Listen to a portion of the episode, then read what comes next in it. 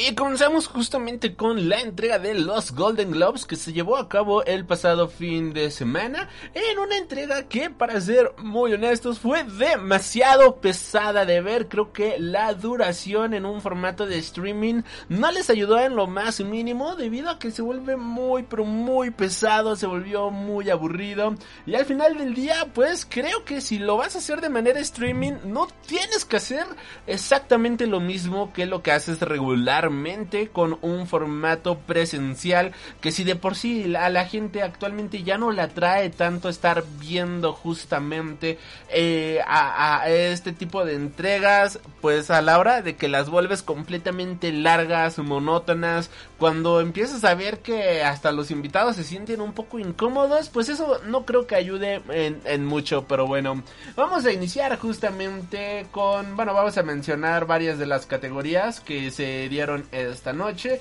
Y vamos a comenzar con mejor actriz de reparto en serie, miniserie o telefilme. Este lo ganó Gillian Anderson por The Crown. Eh, mejor actriz de miniserie o telefilme se lo ganó Anja Taylor Joe por Gambito de Dama. Mejor actor de miniserie o telefilme se lo llevó Mark Ruffalo por La Innegable Verdad. Mejor actor de reparto serie, miniserie o telefilme se lo llevó John Boyega por Small Axe. Mejor serie de TV musical o comedia se lo ganó Sheets Creek. Mejor actriz de serie de televisión o comedia o musical lo ganó Catherine O'Hara por Switch Creek. Mejor actor de serie, televisión o drama se lo llevó Josh O'Connor por The Crown. Mejor película animada se lo llevó Soul, que para sorpresa de nadie. Mejor miniserie telefilme se lo llevó Gambito de Dama. Mejor actor de serie TV, comedia, musical se lo llevó Jason Sudeski por Ted Lasso. El premio Carol Burnett se lo llevó el actor Norman Lear. Mejor banda sonora se la llevó Lo Soul, eh, compuesta por Trent Reznor, John Baptiste y Atticus Rose. La verdad aquí un excelente ganador. Creo que, por ejemplo, de aquí honestamente solamente vi Tenet y Soul. Me encantó el soundtrack de Tenet, me encantó el soundtrack de Soul, así que no tengo quejas. Y esa es la otra, es que la verdad no pude ver casi absolutamente nada de lo que pues se está premiando debido a que tenemos cierta cierta disposición de seguridad este de salud pública que nos impide ir justamente al cine en este momento. Y pues muchas de estas películas que aunque sí llegaron a México pues no me iba a arriesgar a, a ir a verlas no muchas otras no han llegado tampoco al país. Así que pues vaya no, no iba a estarme arriesgando a verlas, honestamente, salvo lo que está en stream. De ahí en fuera, pues por el momento, digamos que me gusta vivir, vaya, me gusta esta parte de estar vivo. Mejor guion lo ganó Aaron Sorkin por su trabajo en El juicio de los siete de Chicago. Mejor actor de reparto en una película lo ganó Daniel Kaluuya por su actuación en Judas y El Mesías Negro. Mejor serie de drama lo ganó The Crown. Aquí estaba nominado también The Mandalorian y Lovecraft Country. Pero pues creo que The Crown es un muy buen merecido ganador. Lovecraft Country me encantó muchísimo más que The Mandalorian. Así que pues creo que había una competición bastante interesante aquí. Mejor canción original lo ganó EOC Sin, eh, compuesta por Laura Pausini, Diane Warren, Nicolo Agliardi. Eh, ok. Eh, mejor actriz de reparto en una película lo ganó Jodie Foster por The Mauritanian. Mejor actriz de serie de televisión drama lo ganó Emma Corrin por The Crown. Mejor actor, comedia o musical lo ganó Sacha Baron Cohen por la película Borat, siguiente película documental. Aquí se alzó por encima, por ejemplo, de otras que eran fuertes candidatos como The Prom, como Hamilton, eh, que, que llamaban muchísimo, muchísimo la atención. Mejor actriz principal, comedia musical, lo ganó Rosamund Pike por Descuida, Yo Te Cuido. Aquí eh, creo que esta película está... A ver, vamos a ver, me, me suena muchísimo esa película. También estaba este nominada Anja Taylor Joy por su papel en Ana, Emma, perdón, Ana ahora yo no, María Bakalova por Borat, que también bastante bien, ¿eh? O sea, muy buenas nominaciones aquí. Emma es una película brutal, ahí pueden ver la reseña de Emma justamente en YouTube, por si gustan checar nuestra opinión al respecto. Mejor película, comedia musical, aquí se lo llevó justamente Borat, eh, la siguiente película documental. Que vaya, excelente película, me sorprende que haya ganado, honestamente pensé que pensé que les iba a dar miedito, pero no, es bien ahí, o sea, excelente por esta este galardón que se lleva Borat en la noche. El premio Cecil B. DeMille lo ganó Jane Fonda. Continuando, tenemos mejor película de lengua no inglesa. Aquí lo ganó Minari. También estaba nominada una película llamada La Llorona, La vida entre sí, entre nosotras y otra ronda.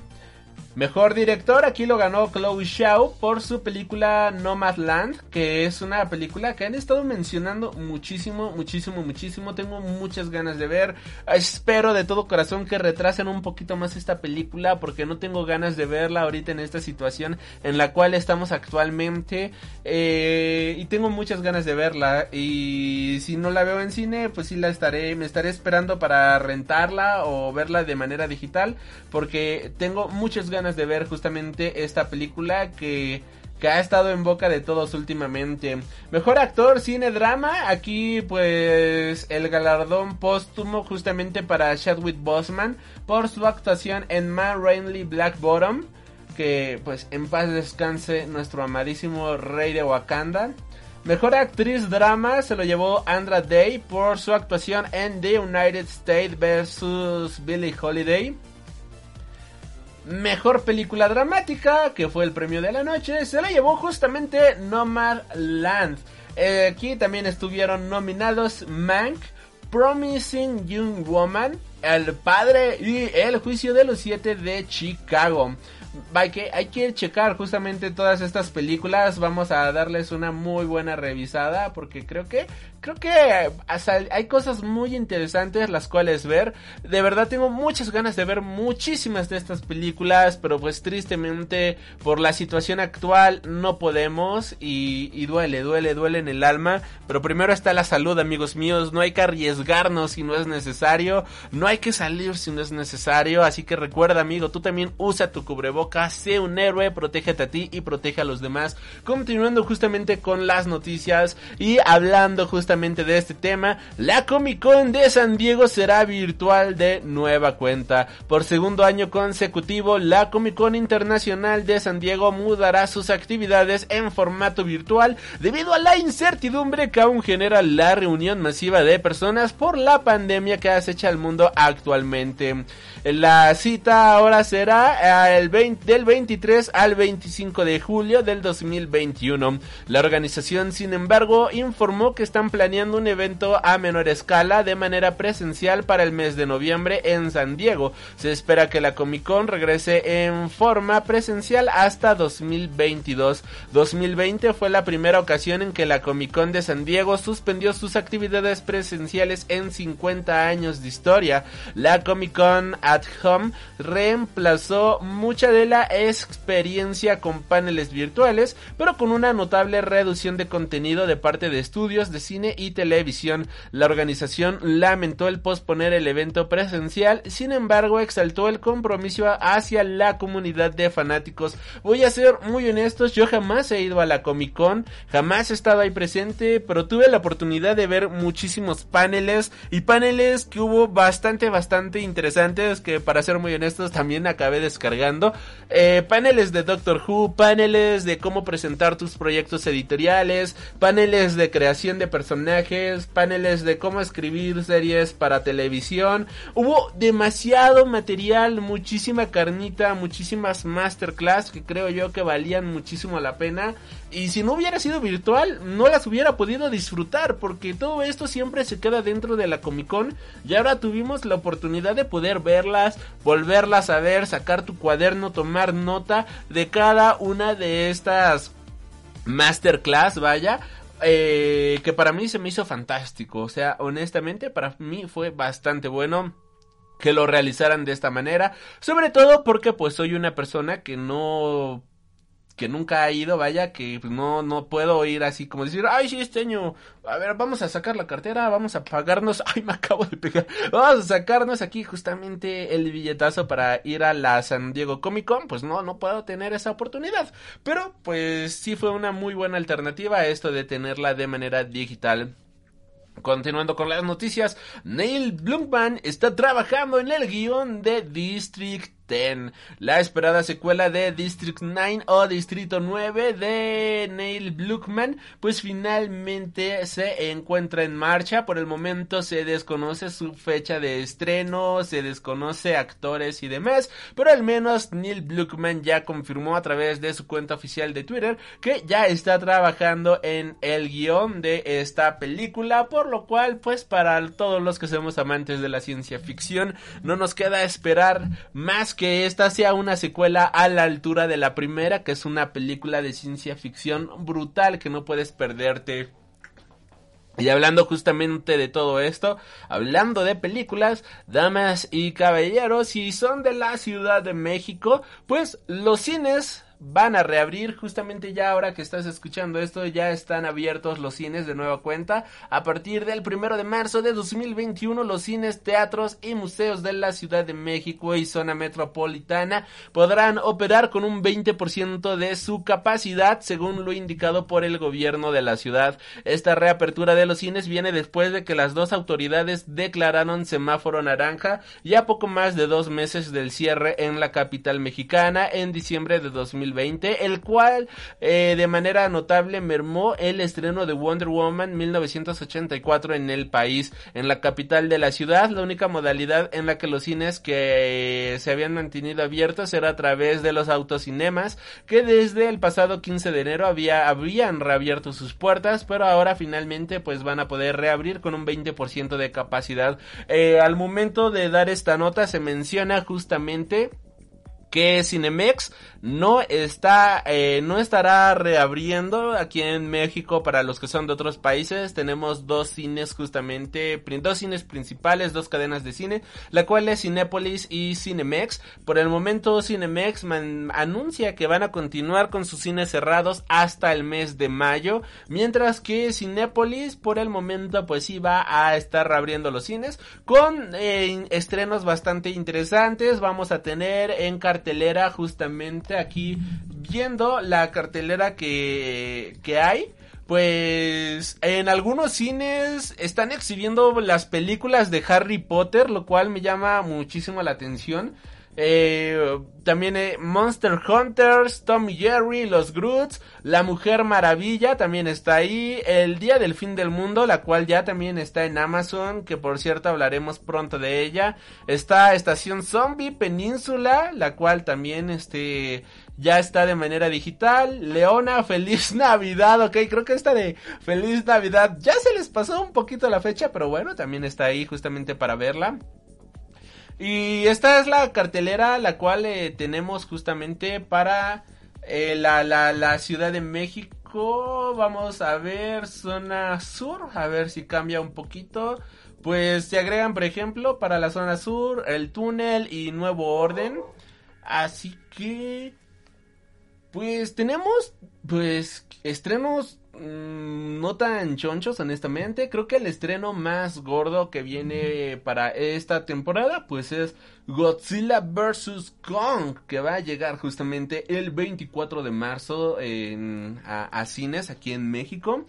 Y... Ay, perdón, aquí ya le acabo de golpear el micrófono. Y algo que también, eh, pues yo no lo veo tan fiable honestamente, es que el estreno de Godzilla vs. Kong va a caer justamente para las vacaciones de Semana Santa, al menos aquí en México, que regularmente terminan siendo casi dos semanas de vacaciones. Bueno, pues se va a dar justamente en estas fechas el estreno de Godzilla vs. Kong, por lo cual, pues podría ocurrir justamente lo del año pasado, que fue cuando eh, se volvió a poner en semáforo rojo justamente todo, la gente volvió a salir como diciendo, bueno, ya llegaron las vacaciones de Semana Santa, pues que sea lo que nuestro Dios quiera y al final del día la gente salió y volvieron a cerrar absolutamente todo. Más bien, se terminó cerrando absolutamente todo. esperemos que no vuelva a ser el caso, esperemos que la gente haya aprendido de verdad. Ya tenemos un año justamente con esta enfermedad, así que por favor no salgan, no salgan, no salgan por cualquier tontería, o sea, si van a salir haganlo de manera ordenada, por decirlo de cierta manera, vamos a ser ordenados, vamos a ser conscientes justamente de lo que de lo que estamos haciendo en esta ciudad. Todavía queremos muchos ir a festivales, queremos volver al cine. Y vaya a ver qué tal, qué tal le va a Godzilla vs. Kong, pero de verdad, de verdad siento justamente que que Kong va a durar dos, tres días en cartelera, una semana en cartelera y van a volver a cerrar todo.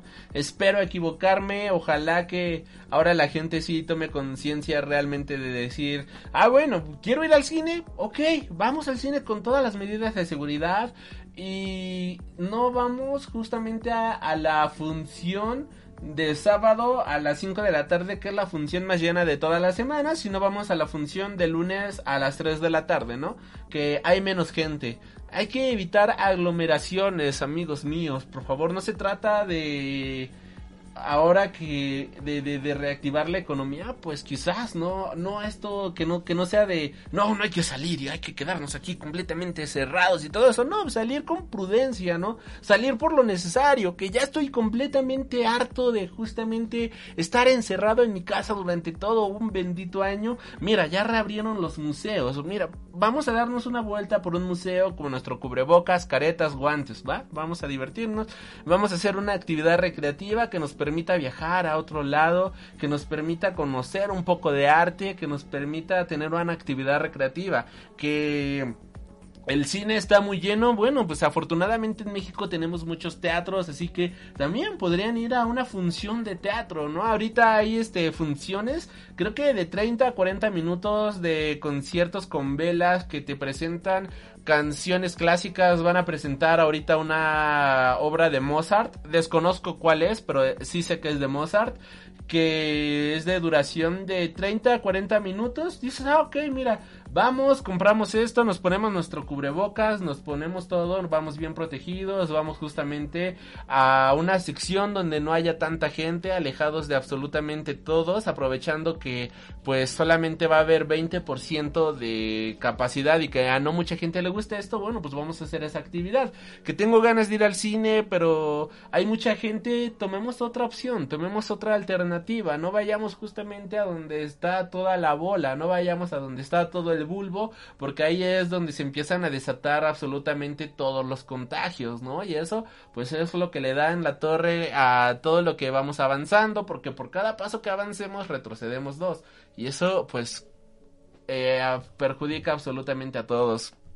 Continuando con las noticias, damas y caballeros, para los que son Whovians, excelentes noticias y es que Doctor Who finalmente regresa a Latinoamérica. La doceava temporada del Doctor Misterio finalmente se ha estrenado en formatos de streaming para Latinoamérica a través de Europa Plus, la plataforma con más de 1500 horas de programación de televisión europea. El acuerdo de BBC con Europa Plus incluyen las dos temporadas más recientes de with Taker de Doctor Who, la temporada 11 y 12, así como el especial Resolution con el estreno de Revolution of the Daleks anunciado para los próximos meses y que será la primera ocasión en la que estos contenidos estarán disponibles en la región a excepción de Brasil. El especial Resolution se estrenó el primero de enero de 2019 mientras que la doceava temporada se transmitió en Inglaterra e y Estados Unidos en enero de 2020. Revolution of the Daleks se estrenó el primero de enero de 2021. Y damas y caballeros, pues finalmente vamos a tener esto. Europa Plus o Europa Más, como gustes llamarle, es un formato de streaming que reúne justamente diferentes programas de la Unión Europea, en donde podemos encontrar series y películas de Italia, Francia, Alemania, Suecia, Suiza, Suecia, Suecia, Suiza, entre varios países más justamente hablando por ejemplo de programas aquí ya estamos en la web directamente de esta página podemos encontrarnos series como Doctor Who Make Love Not Kicks Call the Midwave A Time Kill for Bait Hollet engranage o engranajes. Este, entre varias, entre varias más. Tenemos categorías como para toda la familia, para relajarse y reír, al filo del sillón, los favoritos de Europa, lo más nuevo. Eh, pues es una plataforma bastante alternativa para los más pequeños. Programas en francés, en alemán, en inglés. Eh, programas en inglés, de la BBC, en francés, justamente en italiano, en alemán, en países nórdicos, en series premiadas, en donde encontramos series como Bad Ranks, Bad Noir, entre varias más. Lo más intenso, en donde nos ponen historias como Vanished by the Lake, eh, Summer of Rocks, Le Amor Straparo. No, no suena mal, ¿eh? Una mirada al mundo. Si te gusta The Red Door, ve esto. Si te gusta Call the Midwife, ve esto. Si te gusta bla bla bla. Si te gusta Doctor Who, ve esto. Tenemos secciones especiales de BBC Studios, Studio Channel, TF1, Mediaset, ZDF, Studio 100, Authentic, Spiegel TV Wissen. Está, está guapo. Está, está muy guapo. A ver, vamos a irnos aquí. Mira, te dan una prueba gratis durante 30 días. Digo, durante 7 días. Pero no te dicen el precio. Vaya, vaya, vaya. A ver, vamos a buscar blog. Ayuda. A ver, blog. Vamos a, vamos a tratar de encontrar los precios. ¿Cuánto cuesta Europa Plus? Aquí lo tenemos. Ah, no hay precio, no hay precio. Ah, ok, el precio de la suscripción mensual es de 5 99 dólares, o sea 6 dólares. Eh, la suscripción anual es de 59,99 dólares. Te ahorras dos meses. Y el precio se mostrará de acuerdo a tu moneda local, eh, dependiendo del país en donde residas. Puedes disfrutar de Europa Plus a través de tu navegador web y a través de las aplicaciones de Android, Apple, Roku y Apple TV. Y damas y caballeros, pues el costo, pues al mes estarías pagando 6 dólares, al año 60 dólares y pides la suscripción anual, te ahorras dos meses. Está, está bastante interesante, igual y lo checamos. Me gusta mucho Doctor Who, así que creo que sería una buena alternativa. Estaría bueno checar todo el catálogo para ver qué más nos puede ofrecer esto, pero vaya, si son Jubians de corazón, aquí tienen una excelente opción para poder disfrutar de esta serie británica, además de demás contenido europeo que si no fuera por este tipo, eh, por este tipo de aplicaciones, honestamente no llegarían justamente a este lado del charco. Continuando con las noticias, Edgar Wright dirigirá una nueva adaptación de El Fugitivo de Stephen King. El Fugitivo o The Running Man, una novela de ciencia ficción publicada en 1982 bajo el, seudónimo de Richard Backham y que fue ya llevada a la pantalla grande en 1987 con una película protagonizada por Arnoldo Schwarzenegger y que fue conocida como El Perseguido. Finalmente va a tener su reboot con una nueva historia que tendrá, que llegará de la mano justamente de Edgar Wright. El director ya ha expresado su interés por la historia en el pasado, ya que en varias ocasiones había declarado que si pudiera encargarse de un remake, sería, el sería justamente el remake de El Perseguido. Edgar Wright parece haberse, haberse salido con la suya, aunque según el acuerdo que han alcanzado con Paramount, el director trabajará directamente sobre la novela de El Fugitivo. Wright Además, guionizará el proyecto junto a Michael Bacall, quien ha trabajado en películas como Infiltrados en clase y en principio será más fiel a la novela original de Stephen King. Esta pues, cinta será producida por Simon Kimber y Andrew Sean junto con Niara Park, según lo reportado con Deadline. La novela de King nos transporta a un futuro distópico en el Estados Unidos del 2025, en el que el protagonista de la historia, Ben Richards, participa en un concurso de televisión. Este no es un reality normal, ya que los participantes se les permite viajar a cualquier parte del mundo, aunque son perseguidos en directo por unos cazadores contratados para asesinarles. Todavía no se ha develado más información al respecto, ni los posibles nombres involucrados en el reparto, ni la fecha de estreno, ya que por el momento pues todavía se encuentra esta cinta en una fase muy pero muy temprana de preproducción. Pero pues ya saben, conforme vayan dándose más datos, aquí se los estaremos dando. Lo más seguro es que honestamente esto esté llegando como para 2023, pero ya saben los detalles y todo lo demás, aquí se los tendremos conforme vayan saliendo. Y hablando de servicios, Paramount estrenará sus películas en Paramount Plus un mes después de que lleguen a los cines. El mundo del streaming ya venía comiendo terreno a los estrenos en cine poco a poco desde hace tiempo, pero la pandemia que nos acecha actualmente ha acelerado un proceso que poco a poco es más evidente. Estudios como Warner y Disney han comenzado a priorizar sus respectivos servicios de transmisión a la hora de estrenar algunas de sus películas más llamativas y otros estudios empiezan a seguir el mismo sendero aunque con diferentes matices. Durante la reunión de accionistas de Viacom CBS, la empresa matriz de Paramount Pictures, Bob Bakish, el CEO de la compañía, ha anunciado la nueva estrategia que seguirá Paramount con los estrenos de sus películas a partir de ahora. Las películas de Paramount seguirán teniendo estrenos en salas del cine como hasta ahora, pero dispondrán de una ventana de exclusividad más reducida antes que el estudio comience a distribuir la película en su servicio de transmisión Paramount Plus. Esta estrategia les da algo de margen a las salas de cine para poder estrenar las películas y monetizarlas durante un mes antes de estrenarse a la competencia que supone el mercado del streaming. Cintas como Misión Imposible 7, Top Gun Maverick o Un lugar en silencio 2 se verán afectadas por este nuevo sistema y si es el plan es con y si el plan continuar más allá de la pandemia con esta estrategia de estrenos, también afectará cintas como Sonic la película la película 2, obviamente, porque la primera ya se estrenó. Así que, pues, ustedes tienen planeado estrenar, estrenar Paramount Plus. Creo que el ponerle el plus al final ya se está volviendo una pequeña un pequeño virus que está se está expandiendo por los diferentes servicios eh, déjenlo en la cajita de los comentarios qué opinan al respecto. Hablando de series, Henry Cavill nos hace creer que está trabajando en una serie o película de Mass Effect y esto emociona bastante. Esto es un rumorazo, es un gran rumorazo que comenzó justamente por eh, la cuenta de Instagram de Henry Cavill en donde subió una fotografía donde lo están preparando ahí en un set, lo están maquillando y demás y en la descripción se puede puede leer Proyecto Secreto o solamente un montón de folios con palabras aleatorias. Supongo que tendré, tendrán que esperar para ver.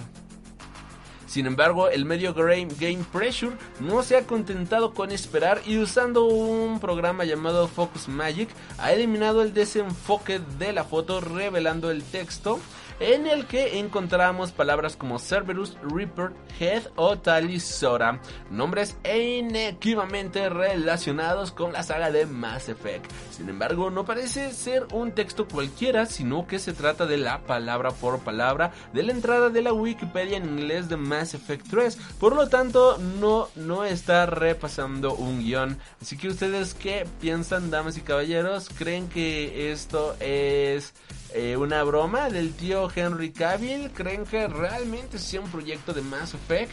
Estaría brutal. Cualquier cosa que haga el tío Henry Cavill nos cae como anillo al dedo. Y ahora que posiblemente ya no sea Superman, pues va a tener más tiempo para todas estas cositas. Así que ojalá, ojalá tengamos más Henry Cavill para rato. Ah, continuando con las noticias, Jonah Hill lanza un importante mensaje sobre sentirte a gusto con tu cuerpo o cuerpa, como gusta llamarle. El actor que ha compartido trabajo con actores como Shane Tatum o Leonardo da Vinci, Leonardo da Vinci, este pendejo, Leonardo DiCaprio en películas como Infiltrados en clase o El Lobo de Wall Street, eh, se ha hecho notar de muy buena manera con su trabajo. De hecho, aprovechando una publicación del Daily Mail en la que un paparazzi le había hecho unas fotos mientras hacía surf en la playa, el actor ha lanzado un importante mensaje sobre aceptarse a uno mismo y estar a gusto con su cuerpo.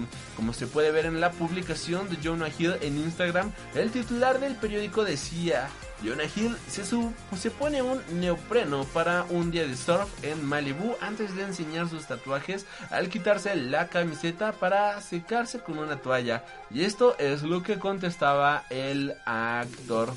No creo que me haya quitado la camiseta nunca en una piscina hasta que cumplí los 30 años, incluso delante de mis amigos y familia.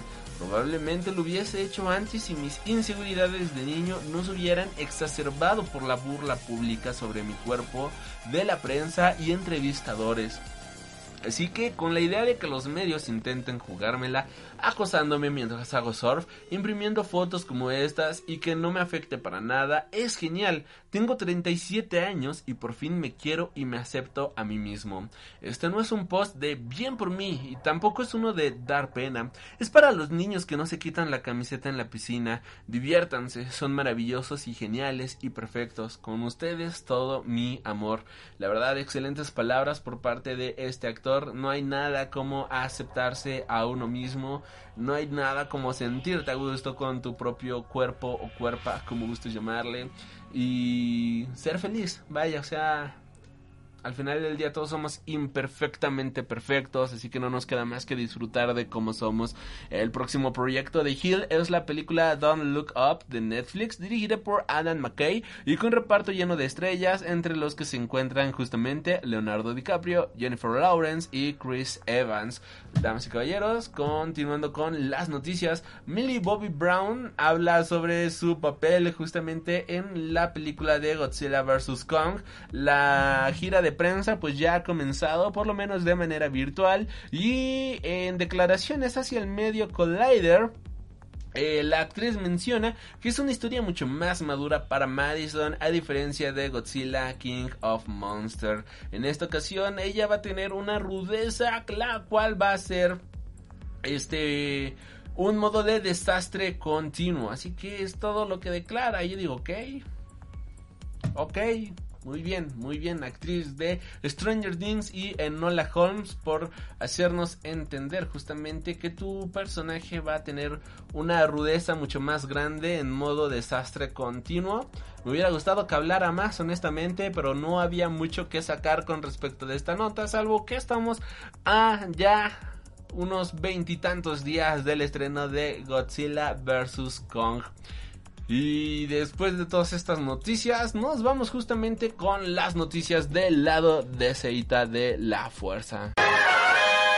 Y comenzamos justamente con una noticia que bien pudo haber ido en el Freaking Games de la semana, pero que no entró en el Freaking Games. Y es que Batman va, Batman, no solamente Batman, sino que DC y Epic Games se unen para presentar Batman Fortnite.0, el crossover en forma de cómic de Batman y Fortnite. Esta historia se lanzará de manera simultánea entre varios países, entre los que se incluye Estados Unidos, España y México. Una miniserie de seis números guionizada por Christos Cage con la supervisión de Donald Mustard, el director creativo de Epics, y cuenta con el arte de Rayleigh Broms, Christian, Christian Duce, Nelson de Castro y John Callis. La, portada del primer número correrá a cargo de Michael Jamin. Eh, la historia, pues, eh, nos cuenta una grieta en el tejido de la realidad que arrastra a Batman al mundo de Fortnite, donde no solo se enfrentará a los campeones de la isla, y sino que también se revelarán secretos de lore, explorando qué pasaría si Batman perdiese la memoria y se viese atrapado en un entorno completamente nuevo y cambiante. En una entrevista, Mostar mencionaba al desarrollar este proyecto junto a DC, nuestra meta en común desde el primer día ha sido principalmente y ante todo contar una historia de Batman alucinante y genuina. Estoy impaciente porque los lectores descubran todas las sorpresas, giros y misterios que tenemos reservados para ellos. Cada número incluirá un código de descarga canjeable en Fortnite, así que damas y caballeros, es buen momento para que si son fans de Fortnite puedan suscribirse en su tienda de cómics más cercana justamente a estos títulos. Continuando con las noticias de DC Comics, J.J. Abrams producirá un reboot en el cine de Superman, damas y caballeros. Aquí, dama, bueno, pues hay que aclarar diferentes cosas de esta noticia. Primero que nada, Warner Bros. y Bad Robot son los que están preparando justamente esta nueva película de Superman con el periodista Tanehishi Koeit que es un viejo conocido del mundo de los cómics, que ha escrito últimamente Capitán América y Black Panther. La verdad siento que es un escritor muy bueno, un gran escritor. Y es un escritor afroamericano y debido a que es un escritor afroamericano, pues empezó a salir justamente el rumor de que el Superman que estaría del cual se estaría haciendo un reboot, pues también sería un Superman afroamericano. Según The Hollywood Reporter, el reboot que se está planteando como una historia con un Superman negro eh, es algo que eh, DC Comics quiere sacar desde el 2019, pero no se ha mencionado absolutamente nada justamente de que sea un actor de color el que vaya a interpretar a Superman. Puede ser que sí, puede ser que no, pero es algo que no está confirmado. De hecho, eh, mucha gente empezó a mencionar que esta va a ser una película dirigida por J.J. Abrams y no es el caso. Va a ser producida por Bad Robot, que es la productora de J.J. Abrams, por lo cual podemos intuir que él también pues va a ser productor. Pero de momento se desconoce siquiera si él va a ser el director justamente de esta cinta. Eh, el guionista es bueno, creo que hay una muy buena productora detrás justamente de todo este proyecto. Y pues creo que un reboot le caería muy bien justamente a este personaje para ser muy muy honesto me gustaría ver más de Henry Cavill, como no tienen idea, creo que es un gran Superman, creo que es un personaje que realmente entiende lo que significa ponerse la capa e inspirar eh, la esperanza que representa este personaje, que vaya, tuvo sus altibajos con su película individual y también justamente con la Liga de la Justicia eh, y sobre todo en Batman v Superman, pero al final del día es, es agradable, es bueno tenerlo en pantalla grande. Y está de la fregada que el icono de DC Comics, Superman, vaya, uno de los personajes más icónicos en la historia de la cultura pop, no tenga una segunda película y que personajes como Wonder Woman, que también es un gran icono, ya vayan para su tercera película que personajes como Shazam ya vaya a estrenar su primera spin-off con Black Adam, que personaje, que otro tipo de personajes ya tengan más actualmente que justamente lo que tiene Superman en la pantalla grande. Con esto no me estoy quejando de estos personajes, pero ya hemos visto más veces justamente eh, vaya, Harley Quinn ya ha protagonizado dos películas, la cual es una película más que Superman en este caso. Eh, otro caso, Guardianes de la Galaxia ya tienen dos películas, lo cual ya es una película más que Superman. Y podrán decir, ah, es que Superman tiene también Batman v Superman, pero en toda la película de Batman v Superman, Superman no dice más de 35 diálogos, incluyendo sonidos que salen de su boca. Así que si tu personaje principal con el cual compartes título no dice más de 35 diálogos a lo largo de toda la película, pues veo muy difícil que sea una película realmente protagonizada por el personaje. De hecho, haciendo el tiempo justamente de cuánto sale Superman en esta cinta, no sale ni siquiera un cuarto de la misma, o sea, no cuenta tanto como, como protagonista. Estamos hablando de una película realmente protagonizada por ese mismo personaje. Capitán América, tres películas y montonal de Avengers más. Iron Man, tres películas y montonal de películas más. Ant-Man, Ant-Man, el mismísimo Ant-Man, ya tiene dos películas y Superman solamente tiene una cinta, así que pues hay algo muy mal en todo esto, damas y caballeros, pero pues ojalá que ya le den su justo su justo merecido a este personaje. Hablando justamente de la Liga de la Justicia, pues ha salido información sobre por qué Zack Snyder no está cobrando nada por dirigir el Snyder Cut. Y bueno, pues en una entrevista reveló justamente que esto es para no deberle nada a nadie. En declaraciones a Vanity Fair, Zack Snyder comentó que eligió rechazar cualquier tipo de remuneración por su implicación en el Snyder Cut de la Liga de la Justicia para no estar en deuda con nadie. El director comentó que esta decisión le permitió un gran margen de maniobra a la hora de negociar las condiciones para dar forma a su película de cuatro horas, incluyendo una total libertad creativa sobre el, metraje final, algo que Warner no suele conceder con frecuencia según muchos eh, directores, damas y caballeros. Si no nos creen, pregúntenle por ejemplo a la directora de Birds of Prey o al director de The Suicide Squad. Continuando con las noticias, la segunda... Ah, bueno, no, nada más rapidísimo. Justamente hablando de... El Snyder Cut lo podrán contratar a través de diferentes plataformas, al menos aquí en México se va a poder contratar como un servicio on demand en diferentes plataformas como Google, Google Movies o Google Películas, también estará disponible a través de Apple. Va a estar disponible también a través de Cinepolis Click, entre, entre varias plataformas más. Ahora sí, continuando con las noticias, se anuncia que la segunda temporada de Stargirl llegará en verano de este año. Lo cual pues está bastante cool. Creo que fue una serie que le fue bastante bien en su primera temporada. Y pues ojalá llegue pronto a México. Porque pues queremos conocer también de este lado del charco las aventuras de este personaje. Ahora continuando con las noticias, dejando el lado de Seita de lado y iniciando con el lado Marvelita de la Fuerza, hubo un homenaje que pocos notaron justamente en Scarlet Witch, en WandaVision. Scarlet Witch, ¿no? Y es que en el episodio antepasado, cuando se le hace un homenaje justamente a la serie de Modern Family, podemos ver que hay un carro con las, bueno, al inicio de la en el intro hay un carro con placas que dice Wanda 122822, lo cual hace justamente referencia a la fecha de nacimiento del legendario escritor de cómics Stan Lee, el cual nació el 12, digo, el, cual nació en diciembre 28 de 1922, o sea, el mes 12, día 28 del 22. Así que ahí está el homenaje de Stan Lee, su cameo de Stan Lee, que Dios lo tenga en su santa gloria en WandaVision. Hablando justamente de series, se anuncia, se anuncia la fecha de estreno para Modoc.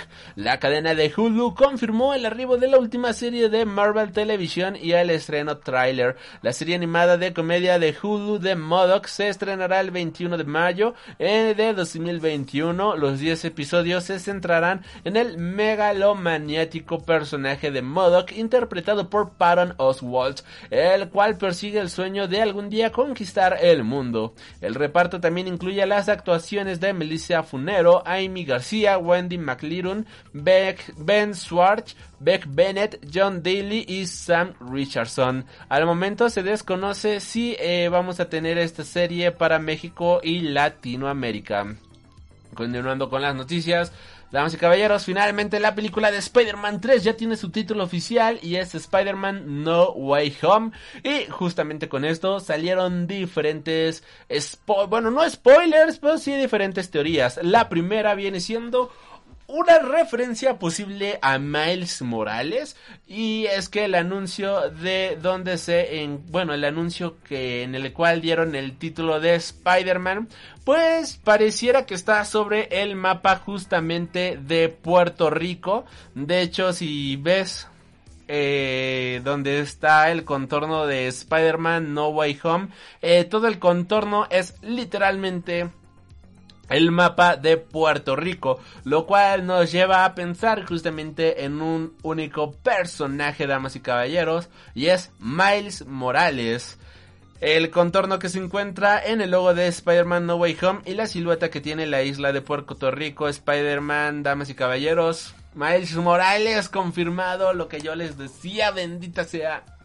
Vamos a tener a Miles Morales. No creo que haya no creo que tengamos este Toby Maguire ni Andrew Garfield.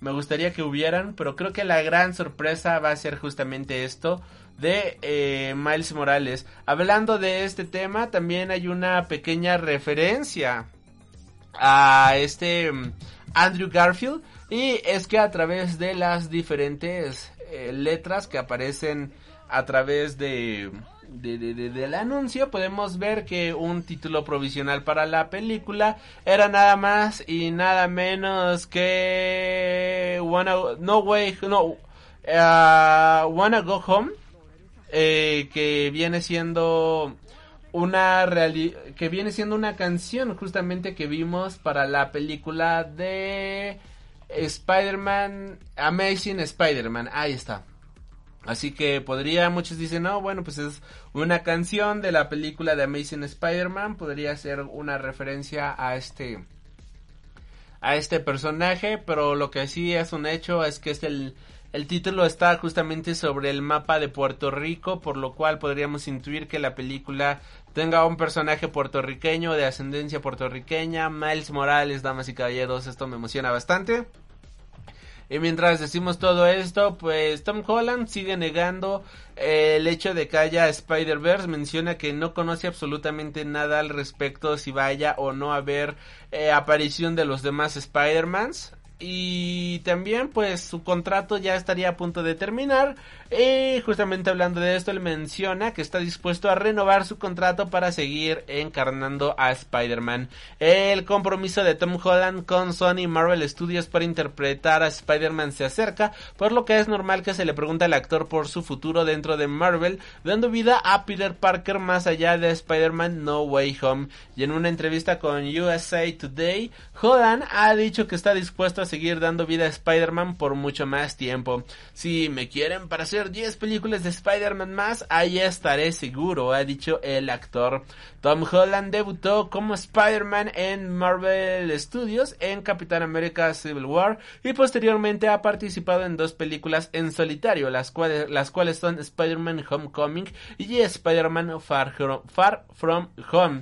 De igual manera apareció en las últimas dos películas de Vengadores, Avengers Infinity Wars y Avengers Endgame. Spider-Man es uno de los personajes más representativos de Marvel y es que es y es más que probable que si todos están contentos justamente por cómo están saliendo las cosas, el actor renueve su contrato para participar en nuevas películas o series del MCU y damas y caballeros, ustedes quieren Holland para rato, la verdad es que nosotros sí.